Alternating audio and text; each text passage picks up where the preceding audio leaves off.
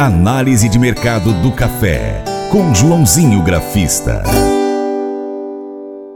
O sistema CNA Senar vai promover uma série de ações na Semana Internacional do Café, que será realizada de quarta-feira, dia 8, até sexta-feira, dia 10, em Belo Horizonte, Minas Gerais. A programação inclui debates sobre tendências e oportunidades para exportação de cafés para Dubai, Xangai e Singapura, digitalização das indicações geográficas, os desafios da agropecuária do futuro, endividamento e trabalho decente na cafeicultura.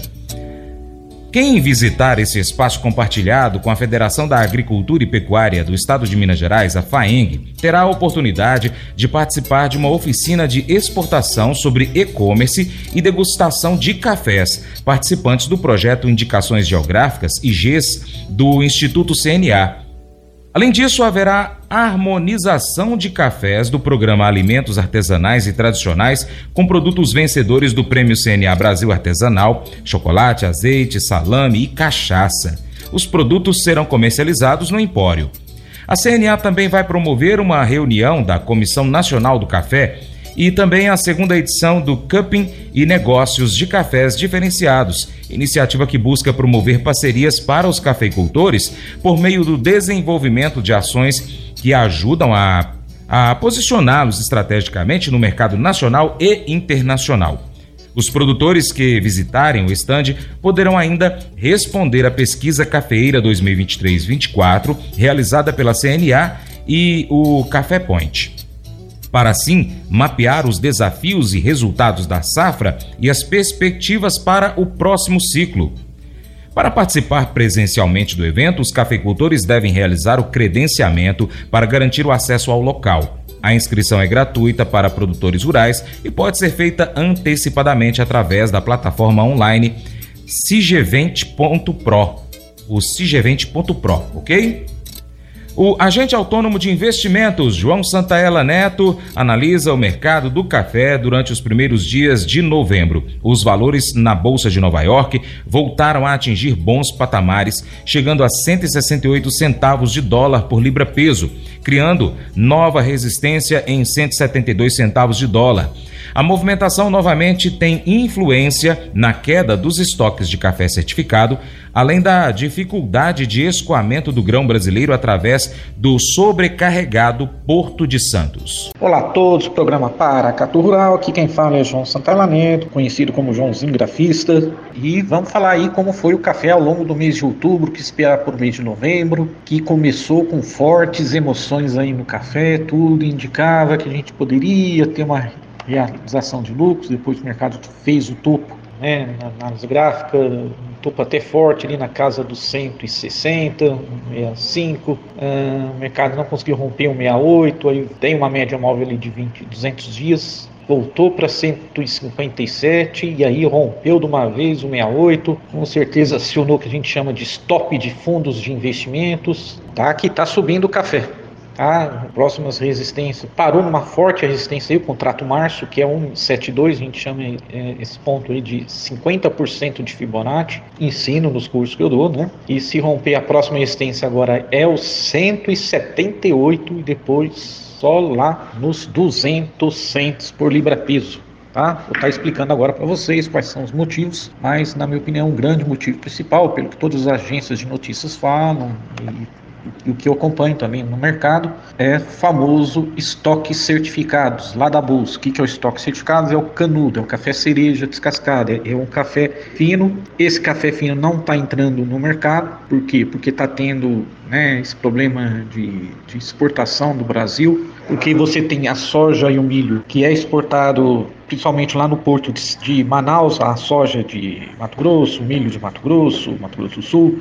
Só que como lá a gente tá, tá vendo que a seca tá braba, né? Então tanto a soja como o milho está tendo sendo que ser escoado para o porto de Santos e aí sobrecarrega e o café fica lá na fila para ser exportado. Então que acontece? Aí o torrador ele tem que ir lá na bolsa e ele tem que. Onde que eu vou achar esse café? Eu sei que tem lá, então eu vou lá e vou ter que adquirir esse café lá. E aí acaba caindo esses estoques e força o mercado para cima.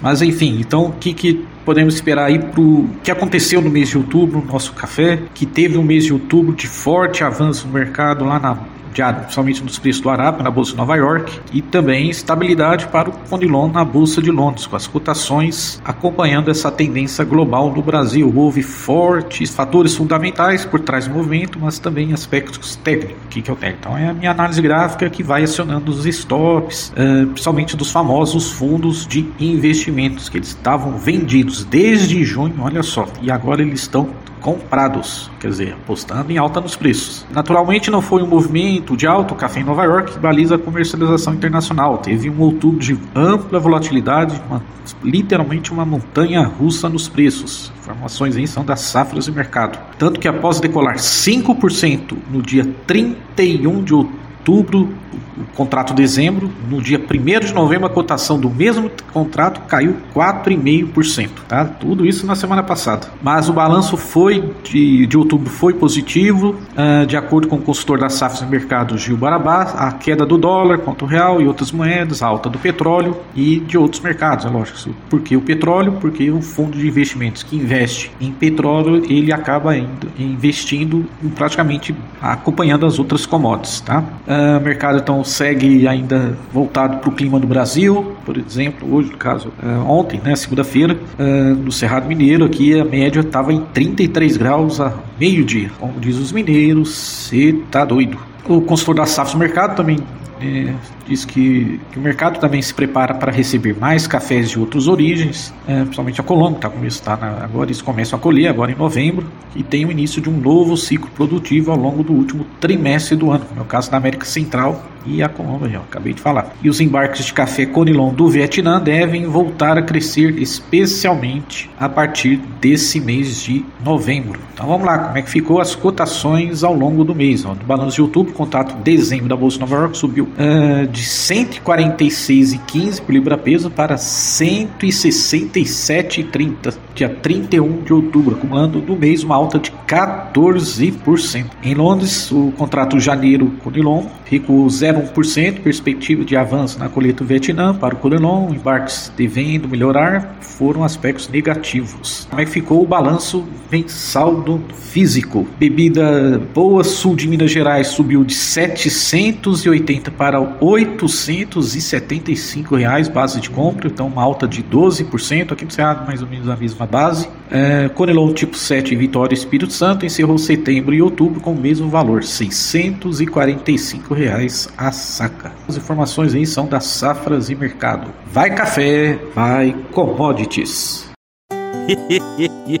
Mas eu vou dizer uma coisa pra você, viu? É, se quiser colocar propaganda sua aqui nesse programa, ó, eu vou dizer um negócio, você vai ter um resultado bom demais, senhor. É isso mesmo, é facinho, facinho, senhor. Você pode entrar em contato com os meninos ligando o telefone deles, é o 38, é o 991810123, bem fácil.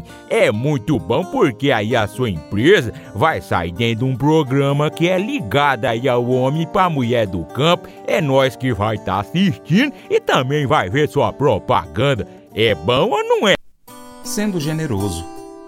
Kelly passou pelo corredor estreito do avião com a sua filha de 11 meses, Lucy, e a máquina de oxigênio desse bebê.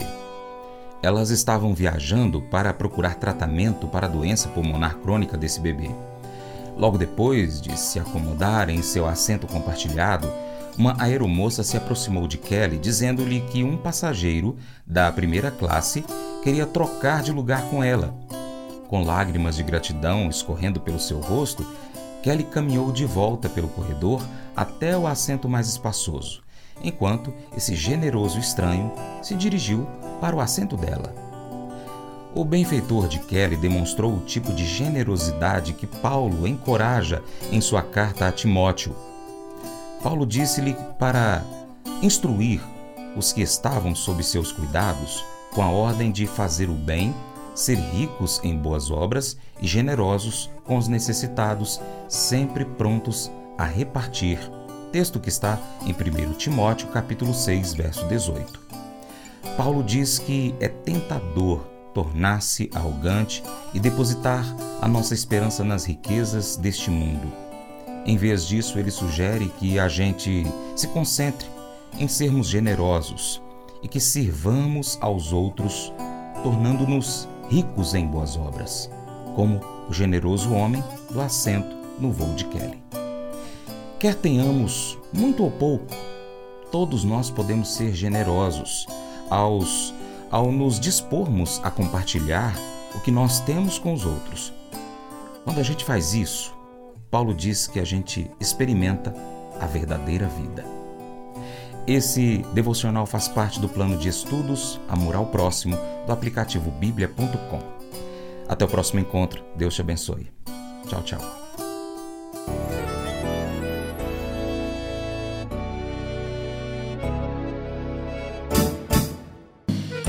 Acordo de manhã para prosear no mundo do campo, as notícias escutar.